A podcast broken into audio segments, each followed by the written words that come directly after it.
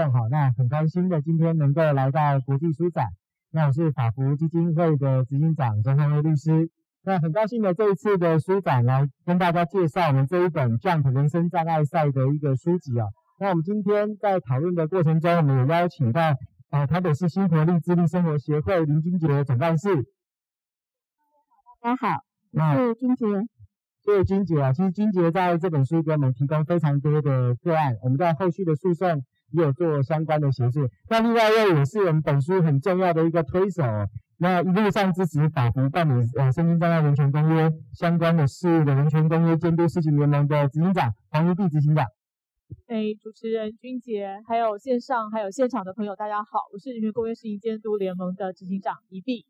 那首先跟大家介绍这一本书哦，其实在做这本书的时候，真的对于法国来讲是一个很新的一个尝试。为什么呢？其实做障碍议题，那相信等一下君杰跟宜碧这边就会分享，非常的不容易。也就是对一个律师来讲，我们在办理这样的案件的时候，是一个全新思维的一个冲击。尤其是在国家政府法制针对身心障碍者，以往是所谓的慈善模式，到近年来的医疗模式，但是在君杰跟宜碧的推动下，我们在医疗模式慢慢慢慢前进到人权模式，以障碍者为中心，不相关的服务。所以其实法扶在做法律扶助制度的改善的时候，为了要承接身心障碍者扶助专案，我们做了非常多的调整。当然还是有很多不足之处哦。当中其实君杰跟宜碧都给我们很多的鞭策。那也因为这几年的一个协助，我们好不容易有这样一本书，初步的一些成果，在诉讼上有好的案例哦。所以其实台湾能够修正 CRPD 施行法，让 CRPD 执行化，宜碧执行长这里功不可没。那要不要介绍一下，在这个人权公约监督施行联盟怎么样在台湾倡导 CRPD？在推动 CRPD 的时候，在公家机关或是乃至于跟法服或是身心障碍者这边沟通的时候，有什么样的经验，跟遇到什么样的困难？呃，谢谢汉威的这个介绍，然后那我就先来抛砖引玉这样子。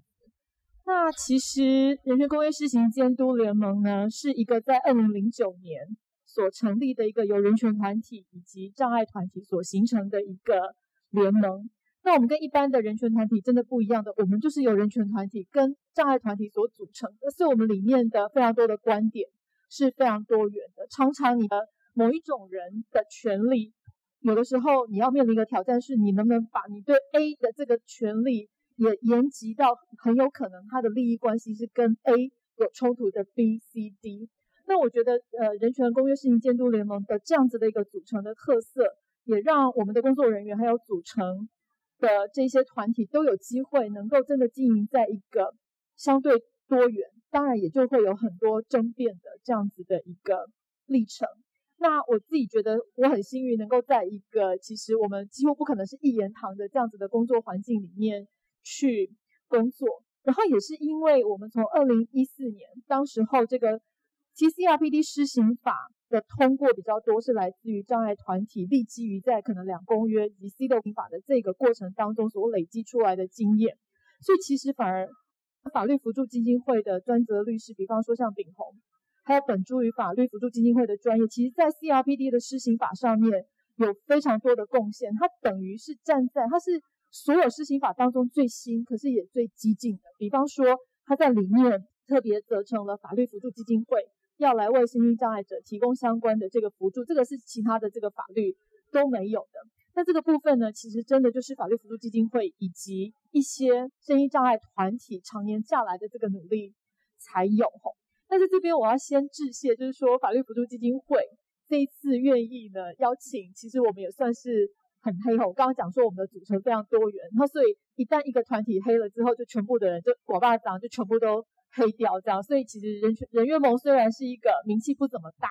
可是呢，也算是很黑的团体。特别是我们自我期许，是我觉得我们在公约上面所有的人权公约，当然包括 CRPD 在内，我相信我们在台湾是有一定的这个专业。所以在这边也会特别想要谢谢，就是汉威能够邀请我们，能够这次有机会让人员盟跟法法律辅助基金会一起来共同出版这本书。那我自己。我再用两分钟说，我自己其实从参与人权运动当然更久，可是障碍运动说实话是一直要到二零一四年 CRPD 施行法的通过之后，本诸于这个 CRPD 这个国内法的过程当中，我们觉得人权公约施行监督联盟一定要扮演一个角色。那也是在幼玲姐当时候是我们的执委的这个期许底下，所以人权监督联盟就投入了非常的心力。可是我记得我参与障碍运动学一句话就是 Nothing of us without us，没有我们的参与，我们做决定。那也因为有这样子的一种，我们希望它不只是一个格言，我们希望它是真的可以成为我们行动的信念。所以在我们参与的这个过程当中，我觉得我们比较站在是一个协调者跟第二线的这样子的一个团体，协助身心障碍者，然后有点敲边鼓。除非像是在一些司法的议题上面，可能障碍团体参与的比较少，那这时候人员盟才会比较积极一点，在这个障碍，在这个障碍司法运动上面的。推进，可是我必须要说，我自己也受到一个非常大的冲击，就是说我自我自己虽然有重大伤病卡，可是我不是一个障碍者。那包括学习的像刚刚的这个韩薇提到的这个人权模式，就是只有障碍的环境，没有障碍的人，我们都可以想象，像我们刚刚在聊天的时候，韩薇有提到一个，今天如果我们所有的环境是为了左撇子而设计的一个环境，你可以想想看，那右撇子的我们在这里面生活会有多么的不便利。而就像我们在可能在一百多年前，近视镜片还没有被发明出来之前，我们作为一个近视者，往往也会被认为就是有损伤的障碍者，因为没有了眼镜，我们事实上很多的工作都不能做。所以这就是为什么一个很重要的是去为什么才说有障碍的环境，可是没有障碍的人，因为人是被这个有障碍的环境所给阻碍的。那我觉得这个观点是非常冲击了我，然后再加上跟障碍者亲身一起工作了。超过八年了，那我觉得在这个过程当中，我觉得他们给了我非常多的身教，就是说你怎么样学习，这中间也有很多的冲突跟争辩。我们也一直在想，怎么样才叫做我们有这么多的不一样，可是我们什么时候可以把对方都视为是平等对等的 partners 一起来工作？就是在这个过程当中给我非常多冲击跟学习的。我不敢说我现在能够还是。我觉得我现在还有很多部分要去努力，可是跟多元的人一起，跟各式各样的人不一起能够一起工作，我一直都觉得这个是呃某一种幸运。那我就先说到这边。谢谢宜碧执行长哦。其实这一本书哈，大家看到几件事情就会非常害怕。第一个是法律，听到法律就觉得害怕。那法律再加上公约，大家就觉得这本是一本多无聊的书。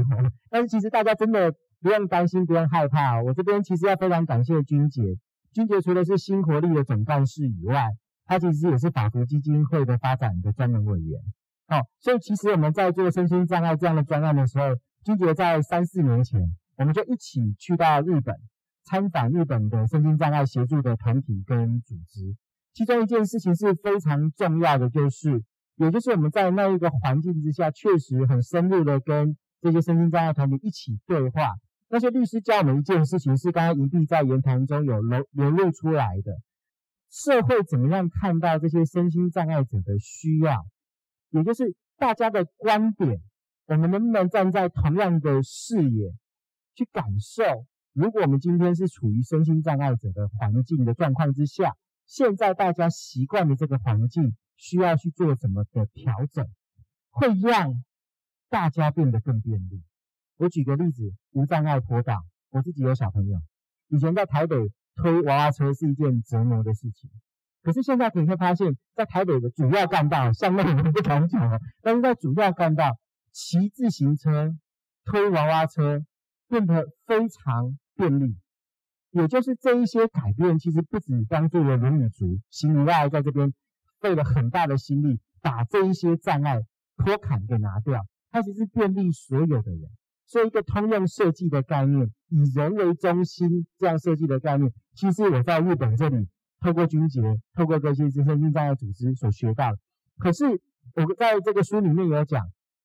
硬体的建设这件事情是非常容易的，花钱就做得到。设计的概念在设计制定之初一改变，环境就变了。可是制度这件事情是非常难的。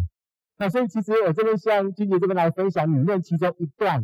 也是现在法扶跟新活力非常努力的一件事情，就是如果我们今天社会能够对待每一个生障者都像对待霍金一样，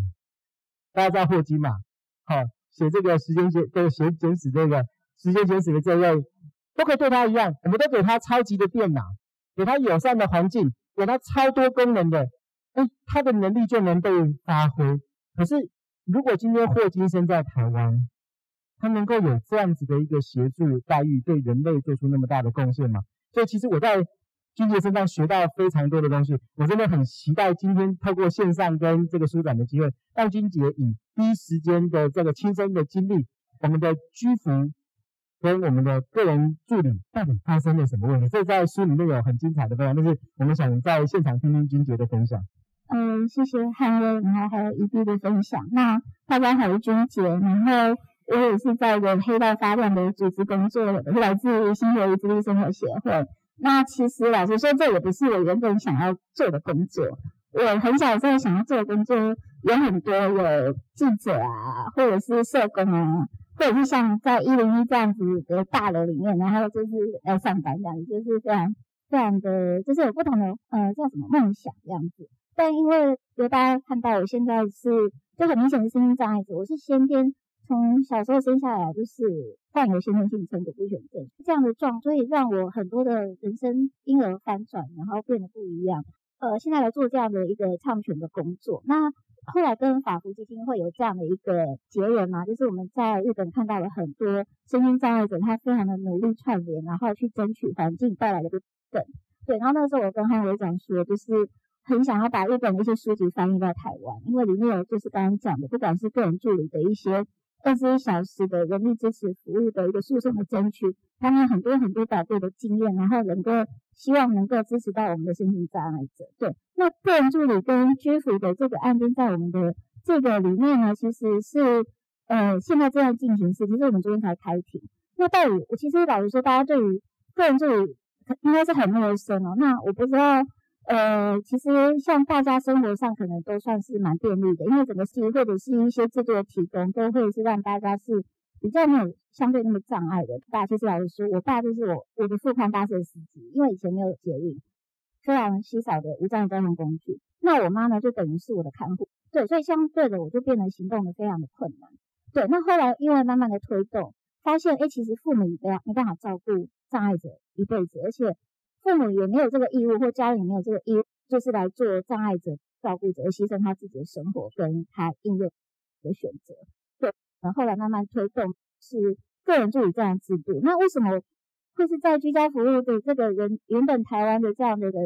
服务体系去提供个人助理的推动？是因为其实居家服务原本的在台湾的产生也是比较是因应高龄。的社会，或者是老人的需求，他可能因为老化而需要生活上的协助，但其实那些协助的内容或方式，跟不同种类的障碍者可能会是没办法接应起来的。比如说，像我最常听到我们听障朋友会说，其实很多居居服人他不会手语，所以他只是他虽然来家里帮忙打扫跟协助，可是没办法完全没有办法没办法沟通，所以或者是要怎么样引导视障者去。呃，使用电脑或者阅读信件这些都比较不会是居服的这样的一个课程，居家服务员这样课程去提供。那个人助理是我们在二零零七年引入到台湾推动的，它会是很个人化的协助，因不同的障别的需求，然后来去提供服务。那过去都是家人就是一直照顾，照顾到不了，然后就由其他的兄弟姐妹接手。对，可是我们会觉得这样不是办法，因为刚刚讲的家人有自己的人生，所以。我们就认为，其实要一个良好的制度来协助障碍者，这才是呃最终的一个根本解决。对，那个人助理这个制度是在二零一一年就是立法，然后后来二零一二年就是开始各县市必须要提供。但现在的最大的问题就是一个月政府提供给我们的资源就是呃六十小时的这样的一个最高最高额的补助。对，那大家想看一天大概有几个小时？有二十四小时。对，那六十六十小时。两三天就用完了，那接下来日子要怎么过？所以其实这个问题就是会反映到刚刚金刚讲的，还有讲，就是我们现在很多的社会福利还是比较是以残补型的，而不是真正以权利观点去支持。那我们现在进行的案件就是他父母其实已经很早就过世了，那他本身是极重度的障碍者，对，可是他非常向往能够经营跟发展自己的生活，但他只剩下头跟手指头可以动，没有办法，就是连起身喝水或者是抓个痒这样的细微的动作，对他来讲可能就是奢求。对，所以个人助理是来提供到他的生活去协助他任何想要做的事情，但六十小时真的很难去实现他最基本微微微不足道的，就是对我们大家来讲就是轻而易举微不足道的事情。对，所以我常常在讲这本书，就是有点是翻转人的价值。我们其实比较不像是障碍赛，而是我们要再重新来谈一个人的价值。每个人都有他的价值在。那我觉得这个社会就像一个拼拼图，也不是长得一样的，因为每块都不一样，形状不一样，色彩也不一样。对，那为什么要要求障碍者？有些听不到，有些听不到，他可以用别的方式。你怕走路，那我就用电动轮椅，我四个轮子也可以走很快。但重点就是要有协会可以让我上来，每个人的拼图都非常的重要，然后每个色彩可以融合在这个社会下，我觉得这是这个概念，而这个每个都缺一不可。那国家必须有义务跟支持，然后让像刚刚这个案件，就是我们都叫郁姐，因为他现在感染到那个肺炎，然后住在负压病房，然后我们非常难过。然后现在先不要讲一个月六十小时的客人助理，他现在进到负压病房是全天候二十四小时需要照顾。那现在因为制度不足的状况下，然后他又需要有人在旁边维护他的健康跟他的安全，但我们要找很多这样的一个资源是没有的，所以我们要往民间找。那民间现在因为也非常缺乏人力，找到了看护一个月就是也要一万块这样的个，对，一个月，对不起，一一天要一万块的这样的费用，哇，一天一万块，那每一天都。非常的非常的高额，只是为了让他能够存活下来，而且他是要对抗现在的非常严重的一个病毒，因为它的 CT 值其实也蛮低的，我们还蛮担心它的，所以现在也在做一些民间的募款。对，那这是一个只是一个缩影，它绝对不会是一个个案，那就可以从一个个案来反映出这个制度跟整个样的呃一些。呃，政府的一个角色，他再也不能用残补式的一个方式，或者是社会福利的，就是比较没有完善的角度去来提供。对，那其实过去都是把这样的责任丢给丢给个人，自己要想办法处理，或者他的家人、父母或手足，但其实是不公平，而且也不是长久之道。所以，我们为什么要打诉讼？其实老实说，我们黑道发展，然后大家觉得很可怕，新活力就是一个有活力，然后又。有时候不知道，对啊，就是在争争取或坚持什么，对，但是其实每一个细节都很重要。那每一个细节要被保障到，我们才可以过得跟大家一样平等的生活。对，谢谢金姐的分享。其实我们那时候在取人生障碍赛的时候，内部有一番讨论哦。刚好趁这个机会跟大家说明这一个书名。其实我们的思考是哦，其实一个人生出来的时候他是小 baby，但是因为他是幼儿。所以大家会提供非常多的资源跟照顾，包含了家庭，包含了国家，包含了医疗。但是其实他老实说，一个幼儿在这个社会上是充满障碍的。可是他为什么能够克服这些外界外在环境的限制，然后慢慢的长大，然后慢慢的跟这个社会去做融合，最后成为这个社会跟这个整个相关的经济发展的支柱？他的原因是因为。他有被提供足够的资源，所以那时候人生障碍赛的想法就是说，其实每个人都需要被帮忙，而且每个人在人生不同的历程，他都需要亲友、家庭乃至于身边的这些环境提供他必要的协助，让他去克服人生中过不了的那个关、过不了的那个坎。所以当时候的人生障碍赛是，但是确实哈，为什么一定要比赛？我们为什么要把它放在同一个基准点？其实金姐这边也有提醒我，其实每个人的。市场每个人的专注的地方是不一样的。这边其实我就想跟宜碧聊一聊一件事，因为其实宜碧是这本书幕后很重要的推手。为什么？因为这些个案很多都是人权公约知情监督联盟来请我们帮忙的个案。尤其我相信宜碧非常有感觉的就是精障者这个部分，而精障者其实是台湾社会最容易被标签化、污名化，甚至恐惧的一些对象。那我们在这个过程中可以看到，最近政府不管是在刑法的呃刑事诉讼法的暂行安置，或是在未来精神卫生法的强制住院，都有去做一些调整。我们的精神障碍者的协助系统出了什么问题，是不是能请一定再跟我们分享？因为一定对于这个问题真的是在各个地方都是声嘶力竭的在在在说明的，所以我们也希望透过这一本书，能够看到身心障碍者的需要以外，也能够透过这样的个案故事，告诉我们的社会，告诉我们的国家，甚至对我们在社会里的每一个人的概念需要做怎么样的转变。就是在回应汉威的问题之前，我想要补充，就是。依循着刚刚君杰说，以及我最前面说的那个障碍的这个人权观点，那的确，比方说对于肢体障碍者来说，这个空间上面的交通设施上面的无障碍是非常非常的重要的。因为就像君杰说的，虽然有的轮子可以跑很快，可是可能只要有个五公分的坎，你就寸步难行。可是我一直觉得，如果人生有障碍赛，我一直觉得那个我们可能面临最大的阻碍跟障碍是来自于他人。以前有一个就是沙特嘛，沙特的剧作的主主题就是他人即地狱。虽然我没有看过那本小说，可是我觉得他人即地狱在我们的人生当中是非常非常确实的存在。我们好像一生下来就要面临面临各式各样的定见跟偏见。那个偏见可能是来自于不理解，可是也可能是来自于人性当中对于一种。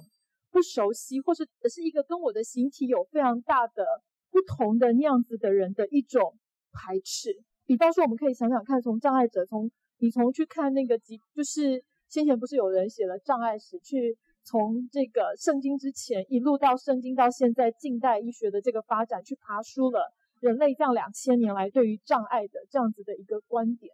我想慈善甚至都已经是中世纪以后的，过去可能就会觉得他们就是一个应该要被消灭的。一种存在，因为他们可能是某一种恶魔或者什么东西的附身，或者是什么。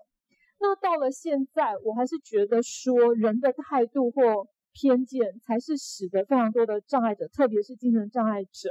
走不出来的一个最主要的原因。资源这些都是对的，可是这些资源不足，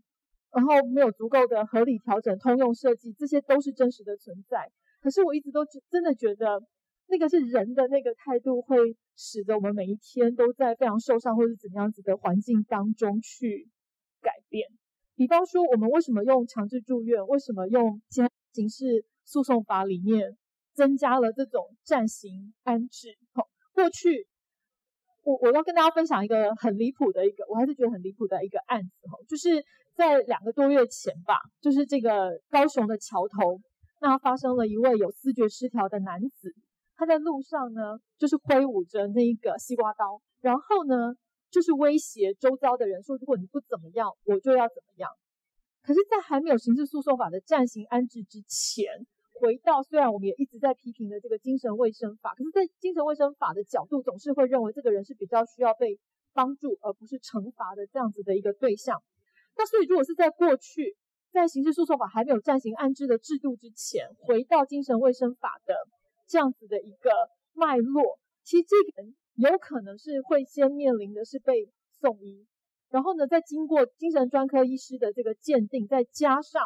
卫福部所属的这个强制住院的鉴定审查会一个相对严谨的这个过程之后，才能够决定这个人需不需要接受所谓的强制住院跟强制治疗。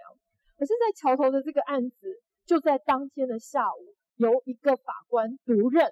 直接就判定说，这个人需要被放在医院里面接受至少三个月的强制治疗。大家再回，我再稍微倒带一下，如果是在精神卫生法的脉络底下，绝对不可能是一个人来做这样子的决定。那即便通过了重重的查，然后要来强制住院的话，最多最多也只有两个月。现在因为一个独任的法官，然后我们等于是说，刑事诉讼法开了一个可以任意羁押一个还没有犯罪的。身心障碍者的这样子的一个自由，那从整个修法的这个过程，我一直看到那个人心，就是一直想要的是去隔离他者，而不是来想着说他们真的是跟我们一样都是人，值得一个彼此之间不要说是良善，可是至少是一种尊重的这个对待。然后其实整个参与障碍运动的过程当中，是真的让我不断的在思考，到底怎么样子值得叫做是人。像人权公约有一个非常非常低的标准，可能过去传统政治哲学要符合一个人的定义，好像你都还是要有起码的某一种 volition，一种意志力或者是自主性。你才配被当作人来对待。可是所有的人权公约，从世界人权宣言一九四八年真的诞生以来，只有一句话：只要你出生的时候是人，你出生的时候是可以被生物学命名是人的那一种人，你就是人，你就值得去享有这一些，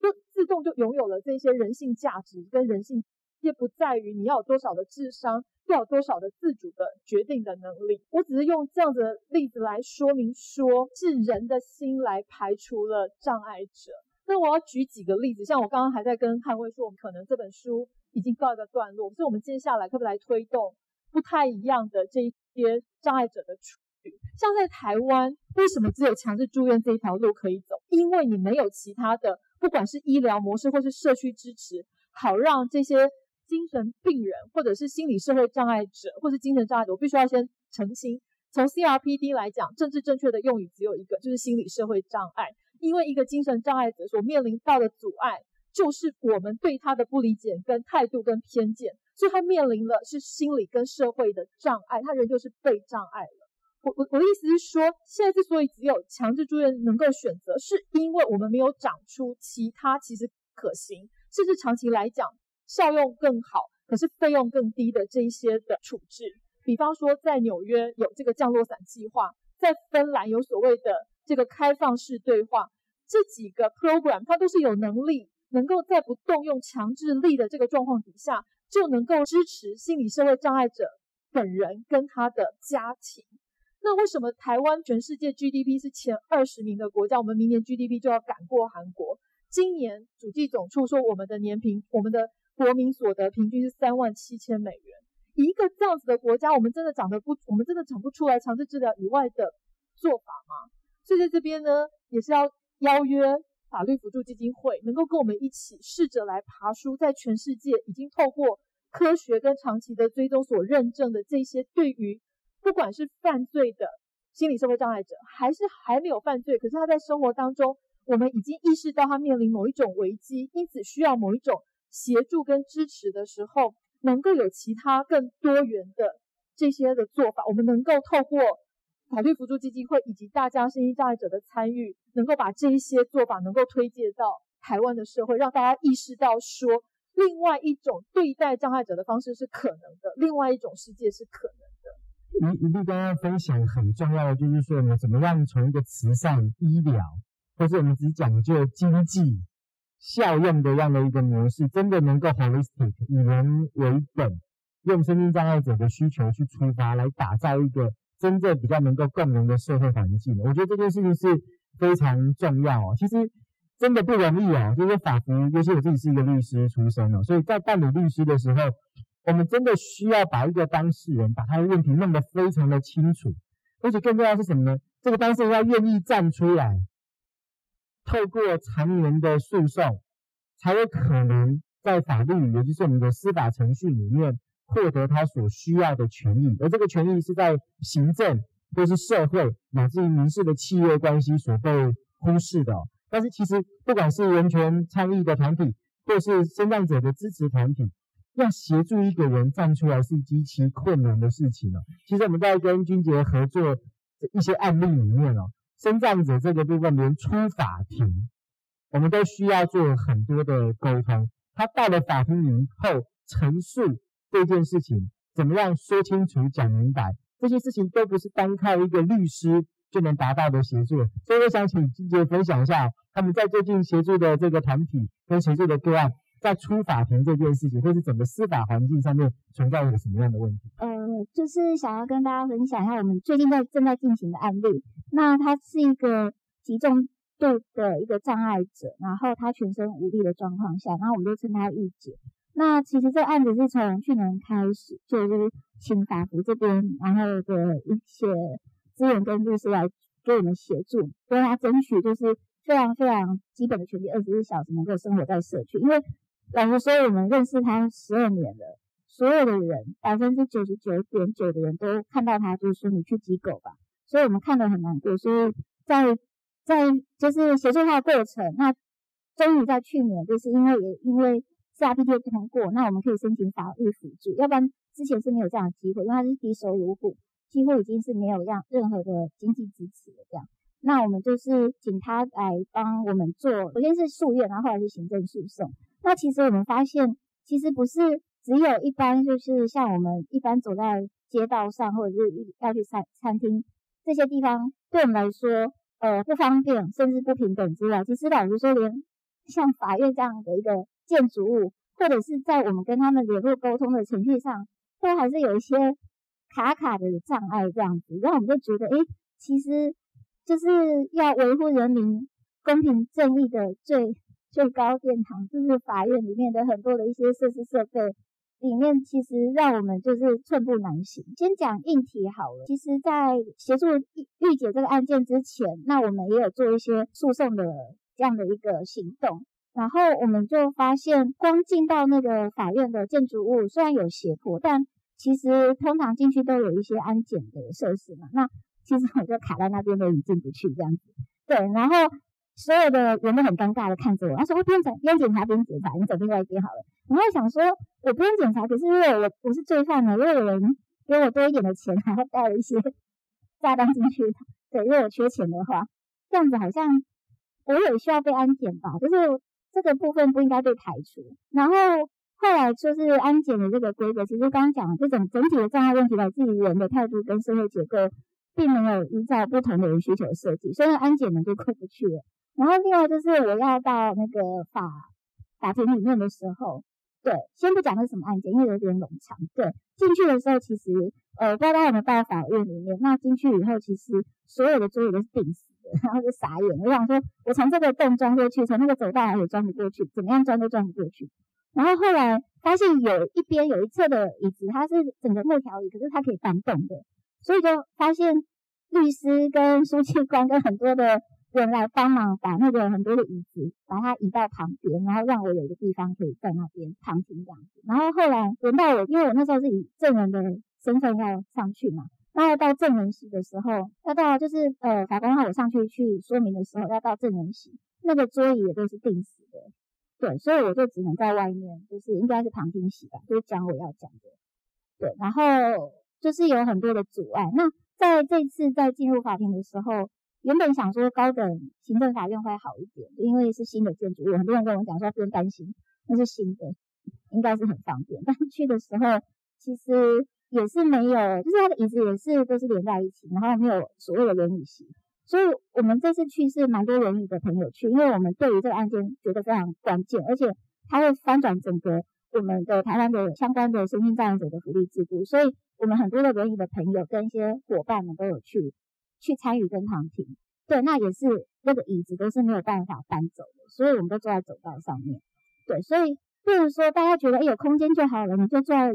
那边就好了，为什么你还一定要一个轮椅席？可是大家有没有想想看，那个走道其实是给人通行来用的。那如果没有，就是因为有一些紧急事件要逃离的时候，其实我们会卡在一起，没有一个顺畅的通道，因为旁边都是椅子，没有可以帮忙搬离这样子。那当时我们也有视障的朋友呃伙伴去，那其实因为他们有一个投影布幕要我们确认之前的一些内容，然后法官就问。大家说，呃，就是问律师说这样的内容有没有正确或什么？那其实我们旁边席的人都可以看得到里面内容，但其实我的同事就看不到这样子，所以我们店旁边要有人帮他报读，或者是那个内容可能要语音出来。所以其实光是处于一个旁听的民众就有这么多障碍，那要到证证人席或被告席，其实很多的空间并没有设计跟讨论，那参与就是更困难。那这次的案件很值得一提的是，因为我们刚好遇上疫情，所以。在这次，因为刚刚讲那个諭解，他其实连出门都很困难，需要大量的人力支持，更不用讲到说进到法庭，她的人前端都没有这样的一个人力去协助她到法庭。那后来因为在比较紧迫的状况下，那我们申请就是视讯开庭这样子。后来也是透过捍卫这边协助，知道说哦，原来在诉讼的过程中有些必要的一些支出费用的话，是可以去做申请来协助当事人或者是相关人员的。那这些平常没有会注意的法条，或者是不是障碍者来申请的时候，其实大家没有注意会有这样的一个知识跟资源，所以我觉得其实透过障碍者的不断的发声、不断的参与，才会显示到很多我们原本社会结构的制造出的问题。那其实大家如果对于这个案件有兴趣的话，其实我们在那件事情我们进法庭发生很多障碍的时候，我们就写在法服的一个呃，就是报道期刊里面，那里面有详细叙述整个过程。那我相信这只是一个开始而已，因为其实很少容易的伙伴会 像我们这样，就是走到最后去上法庭的，非常少，应该也是有，但走上法庭但又发生，然后遇到这么问题去指出问题的，其实在那个报道里面讲的蛮多。那我也希望大家有共同遇到一样的问题，也不要自己忍耐，就是跟我们联络或跟法服联络。其实我们需要串联在一起，把这个问题显示出来，不要让大家觉得哦，就是。你个人的问题就是新活力个人的问题，而是其实这是大家普遍都一定遇过的，所以我们会希望串联这个运运动来翻转这个社会。我想要快快补充一下，我觉得虽然大家 COVID-19 很痛苦，大家都被隔离在里面，然后很多，可是我觉得这也是一个转机，就是因为我们被这么多我们不能够控制的状况底下给限制住了。我觉得一部分是我们非常容易的，有一部分可能更容易体会。障碍者的这个处境，然后也为了说我们要想要让世界的运转能够尽可能的正常，其实从法院，比方说开始有了这个视讯开庭，然后其实医疗也是的，医疗现在有一些开始开放这个远距，就是让过比起过去的远距医疗能够更开放的，就是透过视讯来直接提供医疗，这个在过去都是直接违反医疗法的这样子的一个规定，所以我一直觉得 COVID-19 或许或许是一个好的。能够把危机变成转机一个方法，就是来解放大家的原先的那种非常固定的这个思考模式，是不是可以想出各式各样的方法，然后来消除外界所造成的这样子的阻碍，包括疾病。可是另外一个，我我也是要提醒，虽然呃有视讯非常的方便，可是视讯不能够取代实体人跟人之间的接触。现在千万不要以为说，哎，反正某一场球赛电视有转播嘛，你就待在家里。看转播就好，因此就不需要去做球场的这个无障碍。我们的本意绝对不是这样，而是说这个是一个解放大家思考以及某一些非常僵化的措施的一个好的时机。对，我想做这样的补充。对，这是其中的一个选择。就是像我们这次在参与诉讼的时候，法官也觉得，哎，你有诉讼代理人就好，你为什么一定要来现场？但我们还坚持希望。呃，在一些呃，就是在后期的一些庭里面，能够让当事人能够亲自出庭，因为你当现场看到他的时候，你才能够实际了解他的困境。所以这个部分也是我们在争取。那我想要回应刚刚 ED 讲，因为呃，现在大家在疫情下真的很辛苦，然后其实很多人在危机之中，但其实有一些契机在反转。那像合理调整这个部分，也是我们障碍者非常需要的。那我之前在经手的一个案子，也是因为一个呃气障的障碍者，然后呢，他是在公家机关工作，然后其实他后来因为变成要洗肾了，洗肾因为洗肾是一个礼拜三天，然后因为他呃需要就是提早，就是他希望的是希望能够傍晚，然后就能够提早离开，然后去做洗肾动作，因为晚上会有很多的问题，他没办法去，所以。他跟他的主管去调，呃，去提说他希望能够提早下班，然后隔天早上早一点来上班，但是被拒绝了，因为其实没有这样的先例，而且其实他们都是在打卡的部分。后来我们其实，在因为疫情的关系，然后大家变弹性的上班，然后就有不同的做法。然后在日，呃，就是市府的一个人事条例也发现，其实他们在条例里面也有给一些员工一些弹性，可是他是指说家里有。幼儿或者是有家庭照顾者，然后员工如果需要去提早的上下班做调整的话，他们是可以去提出这样申请。可是这个条例里面没有包括障碍者自己本身是障碍者，或有一些疾病的需求，需要做一些时间上班的调整的这样的一个许可的规范。那因为疫情，其实他们办公室后来也是提，就是大家每个都是轮班，变成是分流上班等等，有了这个弹性被撑出来，也看到是可行的。时候，后来我们提出，就是再提出说，我们希望让这个条例改成本人也是身心障碍者，或有一些疾病状况的，也可以就是成为合理调整的其中一环。后来就有被认可跟接受了。所以我觉得这是在疫情没有之前，我们要提出去，一直要不断的解释，就非常的困难。可是当大家都因为自己的一些需求，要照顾小孩跟老人等等的上下班的关系，所以。呃，做了大家都认同的，所以我觉得真的不要一个人。当你有问题的时候，把一样问题的人串在一起的时候，你就会更有力量。这样子。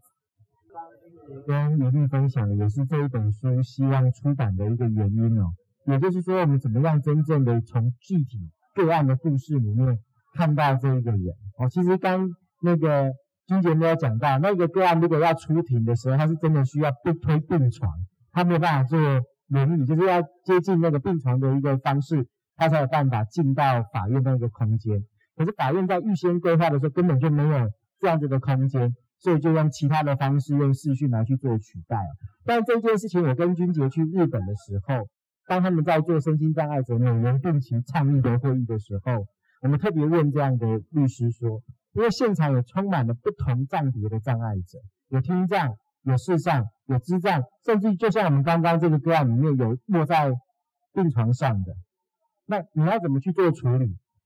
日日本的律师跟日本的官员这边告诉我们，他们针对不同的需求，除了设计不同的一个协助的方式以外，对于会场的设计，乃至于会议的时间、会议的资料，他们都有去做很仔细的处理，以符合针对不同障碍者的需求，包含对于智障者的易读感，啊，包含了听打，甚至包含了空间，所以他们的病床，我记得印象很深，他们病床是可以进到国会的殿堂或是会议的会场。然后透过播音的设备，让身障者在一个比较舒服的环境下，很自由意志、很自由的陈述他的意见。这件事情非常不容易做到，但是应该要被做到。为什么？因为没有人能够取代刚刚宜碧所说的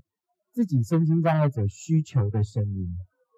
所以，我们本书的出版其实也是希望社会大众能够用障碍者的观点，看到这一个社会存在的障碍，而不是他自己的。障碍的本身，我们去做这件，当然确实哈，我们必须这样讲，就因为里面涉及太多的个案，太多的人，所以相关的说明跟用法，或者甚至它的角度，它并不完全的是身心障碍者，尤其是维权这样的一个观点，它还是带有一点点中间的色彩。但是如果各位读者有兴趣去买这本书，你会开始有另外一种启发，啊，甚至不同障别的当事人，你会发现原来在不同障别里面遇到的困难有多么的具体实际，而我们现在在做的事情在是在做什么？刚刚君杰有提到，其实这也是我们最近在努力的一题。我也想利用这个机会，大家了解一个，呃，这个在 CRPD 里面很困难、有点抽象的概念，叫做合理调整。啊，大家都知道，我们有刚刚君杰有提到，我们有公务人员身障特考。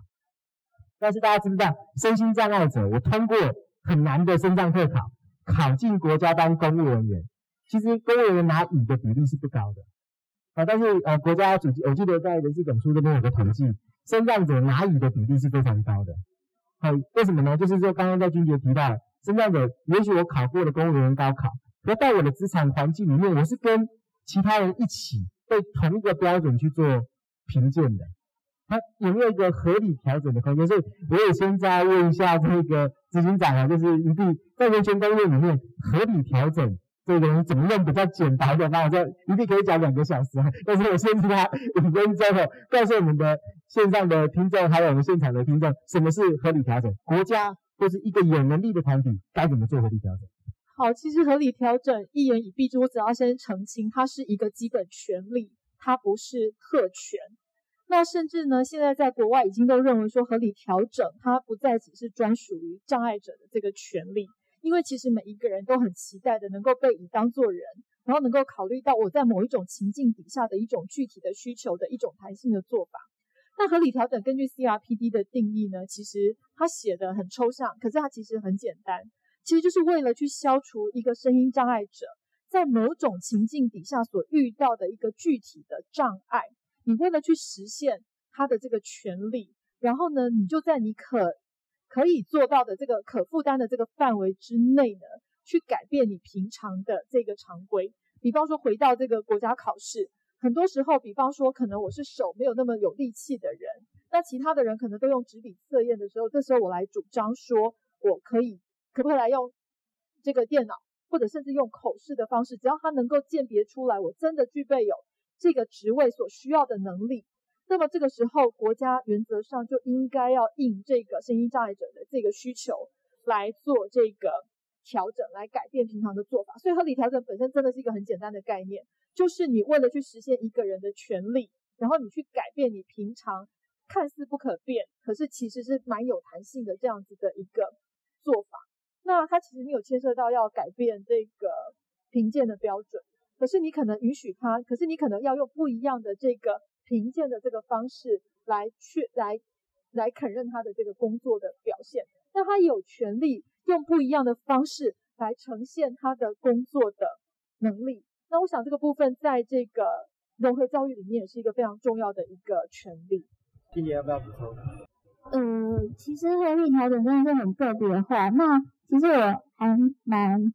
就是比较简单的例子，就是其实像现在的无障碍的一些规范，都是呃有所谓的一些空间的尺寸啊，或高度等等的。那其实我都是在那个之下，就是比如说一个桌子可能要七十五或者八十公分，但其实我可能会因为我自己的我的更个子更娇小，所以变成说那样的一个所谓无障碍规格的标准对我来讲还是太高。对，所以在我要吃饭的时候，或者是我要呃，开灯下有些按钮也是在一个既定的规格，那我可能会需要用别种的方式，然后来完成这样的一个动作或内容。对，可能桌子要特别降低，或者是我的轮椅要特别再加高这样子。对，所以其实真的每个，我刚才还在回到，就是每个人真的都是不一样的，很特别的独立的个体。那我们不能因为每个人的不一样而排除了其他人的存在。那我们可以用最大的规范，就是一些无障碍规范跟法规来建制改善我们的空间，但我们也不能遗漏掉了，就是不一样中的又更不一样的这些人。对，这就是说所谓人权保障非常重要的一个部分。那其实我也想回应刚刚 EB 讲的，就是我真的觉得一切的起源都在于人的观念跟态度。我现在回想，就是在实行法在二零一四年在台湾通过的时候，大家就有点举国同欢，大家很开心这样。然后我就拿了那个权利公约再来看一看，我想说，欸，可是这里面东西不是本来就应该 应该要有吗？那就是一个建筑物本来就应该我可以进得去啊，那工作我应该的每台都可以上得了，那为什么到现在才讲这个呢？那以前这么多人没有办法进去，那他们的生命跟生活，还有他的家人，我要讲，其实老实说，障碍不是只带给所谓障碍者困难跟问题。我觉得只要跟我牵扯有关的人都很随这样子，因为他会跟我一直走路，要一直绕路。然后我的个人助理服务我的时候，他可能要有个滑板会比较好一点，才不会铁腿。因为其实很多的空间都不友善啊。对，那我的父母我也很，我觉得他们很辛苦，不要讲很可怜，会很辛苦这样子，就是要有点像翻山越岭，然后要克服千千万万的困难。就是觉得说这个障碍啊，真的不要觉得是为障碍者。相关的人员，你的同事，你的任何任何的对象，都可能会是跟障碍有连结的，所以我们必须要一起来重新思考这个问题才行。然后，真的这个公约啊，真的都是，但我我拿着很多声音，大家没有看，他们看的都很痛苦。文文字很，我不是说这本书，我是说有关相关呃讲权利公约的事情。这个不会，因为这很多人的照片，所以大家看得很开心。没有啦。就是其实很加活泼的故事来引入公约，我觉得这个是很棒的一本书。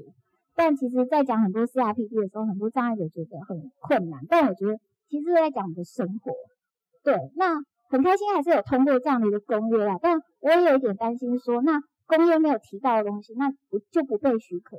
就不被保障了？这也是一个问号。所以还是回到一个人到底要怎么样看待另外一个人，要给予怎么样尊重跟对等？我真的觉得还是希望。从每个人的这样的一个态度做起，因为公约再怎么写都写不完太多的例外的例外或特特别的跟特别，所以这本书是一个很好的一个方向，跟大家参考的一个指标。但公约没写到的，千万就不要觉得不重要。我这边要再分享一下，我跟君洁去日本，大家都觉得日本东京是一个非常便利、非常方便的一个都市哦。但是呢，我跟君杰在日本的大街小巷、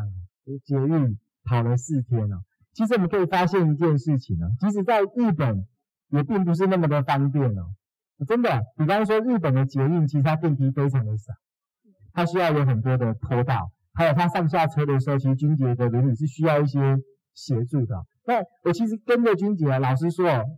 真的是需要滑板，脚真的有点酸了，因为他开车开蛮快的，有的时候都快要跟不上他的脚步以外啊，其实你可以发现就是。日本这个国家很有趣，就是它其实都有预备，然后它其实都有相关的设置，但是它的人员哈，其实并不那么的常常遇到身心障碍者，所以相关的设备虽然都已经有设置，虽然都已经有准备，可真的要需要的时候哈，还是真的需要一点时间才拿得出来。所以我们记得我第一天、第二天跟君姐去的时候，他们都要先预演。那甚至如果这个当时没有及时准备好的时候，君姐其实非常勇于表达他的需求，他就带着我们一起去，告诉他说：“你这个部分应该要怎么处理，应该要怎么做。”所以我觉得这一件事情是一个非常重要的事情，就是其实国家有些时候是有准备，即使国家有准备，设备上面是有先备置，但是人员这里有没有改善？他能够意识到说这一件事情的服务的需求，能够及时提供这一件事情是非常重要的。所以我们在日本的时候，那日本的律师跟身障者，他有跟我们分享一个案例哦。其实日本是一个非常害怕麻烦的别人的国家，所以他去点菜的时候，身心障碍者跟我们在一起在用餐的时候，在点菜的时候，那个服务员都一直看到那个没有障碍的人，他就会自动有一个黑屏把他黑掉。那不是因为不礼貌，是因为他担心冒犯。好，身心障碍者，但是回过头来，这这就是一个社会的隔阂哈，就是这一个社会在服务人员的教育训练，乃至于这个社会刚刚一律跟君也提到的，怎么样跟身心障碍者，大家可以在一个共同的基础上融合生活，这件事情是非常重要。如果当一个服务人员他的教育训练过程中，并没有赋予融合的意识，或是当即使国家设置了相关的辅具设备。但是公务人员或是在行政人员或是在公司的管理人员、人资单位，并没有这样意识的时候，其实很容易的就会让这样的一个美意被架空，甚至在讨论的过程中认为身心障碍者是特权，那这是都非常不对的一个状况哦。所以法服这边在做 CRPD 执行的时候，也是收集这一些个案，让大家看到需要的同时，也重新反省一下，也许。身心障碍者的障碍根本是不存在的，其实有存在的是我们当初建制这个社会的系统、社会的制度的思考，欠缺了一个全面的一个观点。而这件事情其实需要时间跟大家的参与，我们来去做讨论。那当然不可能一蹴而成的。其实我们在日本，他们也说他们要短期内废除机构是不可能的。可是他们告诉我们一件事情是，虽然不能废除机构，但是政府跟身心障碍团体跟法律参与团体，他们愿意往。被机构化迈进，因为他们高龄化太严重，他们怎么让机构不要变得那么机构，让所有的服务不是由非身心障碍者来决定，让身心障碍者的支持团体成为身心障碍者的团体的服务的支持者，相关的服务人力的中介跟训练由这些人来去做主责，这其实是一个。政府需要去做一个开放心态的转变，需要一点时间了。但是我其实希望是透过这样的一个参与，还有相关的过程能，能够逐一的达到实现。甚至我们国家，我觉得也有在进步啊，虽然速度可能比较慢。所以呢，接下来就问两个问题。我们这边有七个领域，然后也有十几个故事。但是今年其实是一个对台湾非常重要的一年，的原因是因为我们刚做完两公约的审查。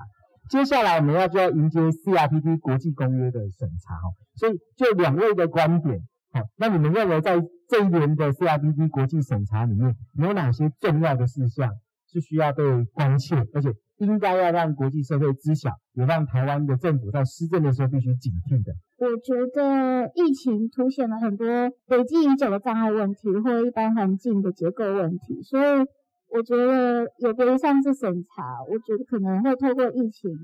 最近正在发生的一些案件，然后还有没有考虑到的部分来多做琢磨。因为我这边的单位会是这样子，因为我觉得虽然讲疫情，但其实它包含了整个医疗、还有空间、还有服务体系的输送，还有我们整个国家的一个行政单位等等的，还有资讯的传达，太多太多了，几乎可以。就是包办整个，就是 CRPD 里面讲的那，而且它又跟日常生活不一样，它非常急迫，它可能如果没有考虑到，就会危害到一个人的生命跟健康。所以我觉得，呃，就因为最近这几天都在处理一个很严重的案件，所以让人有感而发。就是，就连住到负压病房，应该都是让人应该觉得是可以安心的地方，因为大家都觉得进去就很多医护人员，然后可以来照顾你，然后给你好的治疗。可是。我们的障碍者进去的时候，才是我们尖这个就是害怕跟尖叫的开始，就是因为那个刚刚讲那个障碍者，他其实非常的严重，所以他如果进去没有一个完善的人的照护跟好的一个沟通跟外界沟通的一个管道，其实他在里面是很危险的。那大家，我不知道大家了不了解，负压病房其实是几乎没办法，就是有人随时可以这样进进出出的，所以我们就发现连病房的这个。跟外界的一个联络的管道，他们都没有因应这个障碍者，他可能手无力，或者他没有办法去按到那个铃，而去想配套的措施。这个也是一个合理调整，就是一般人可能就是用呃按铃或者是一个无障碍高度的铃，但那个障碍者他就是特殊中的特殊，他连按下去那个按键的扭力气都没有，那这些细节就没有被考虑到，所以造成他是透过他旁边的室友打电话跟我呼救的。是求救电话，而且他是很大的尖叫声，他被压得很痛，没有人帮他翻身。对，就是讲起来都还蛮难过的。那我的意思说，像 CRPD 审查，而且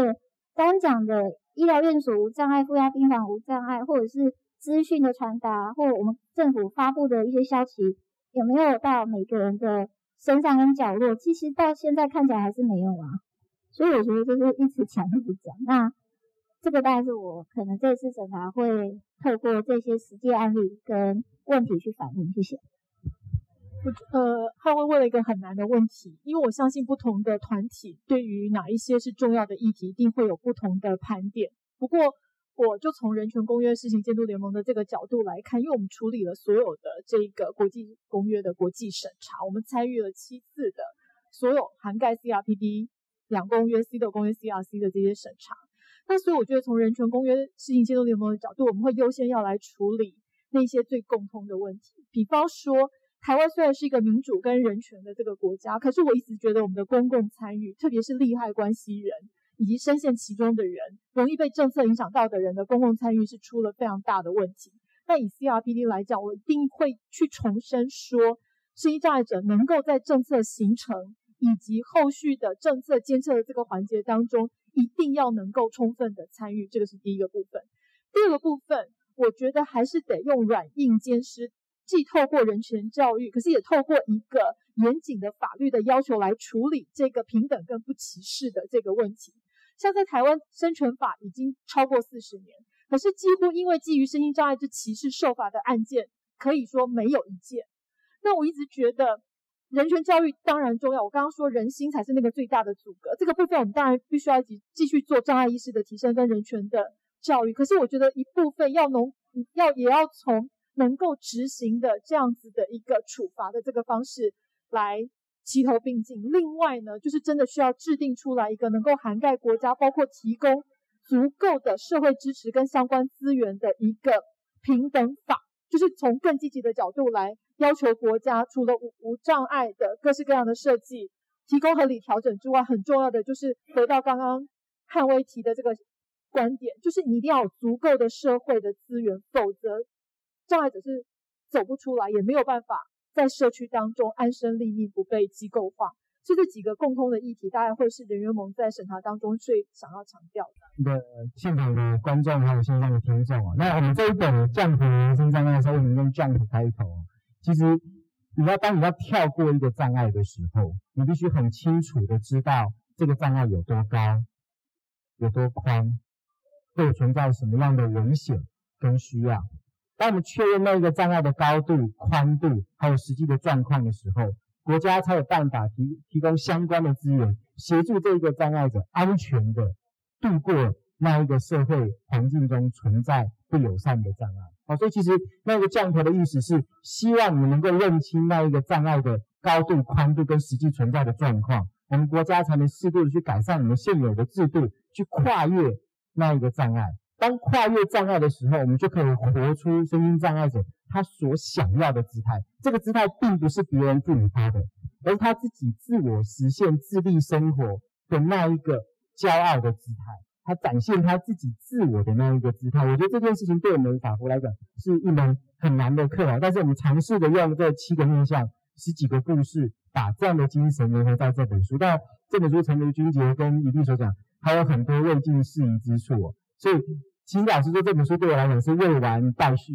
所以日后我们有更多的诉讼上的进展，好的案例，我们会透过不同的平台来跟大家做推播。也请大家持续关注我们今天人权公约监督施行联盟还有新活力相关的活动参与以外，也关注今年的 CIPD 国际审查。那在这边再次谢谢两位，谢谢大家，谢谢。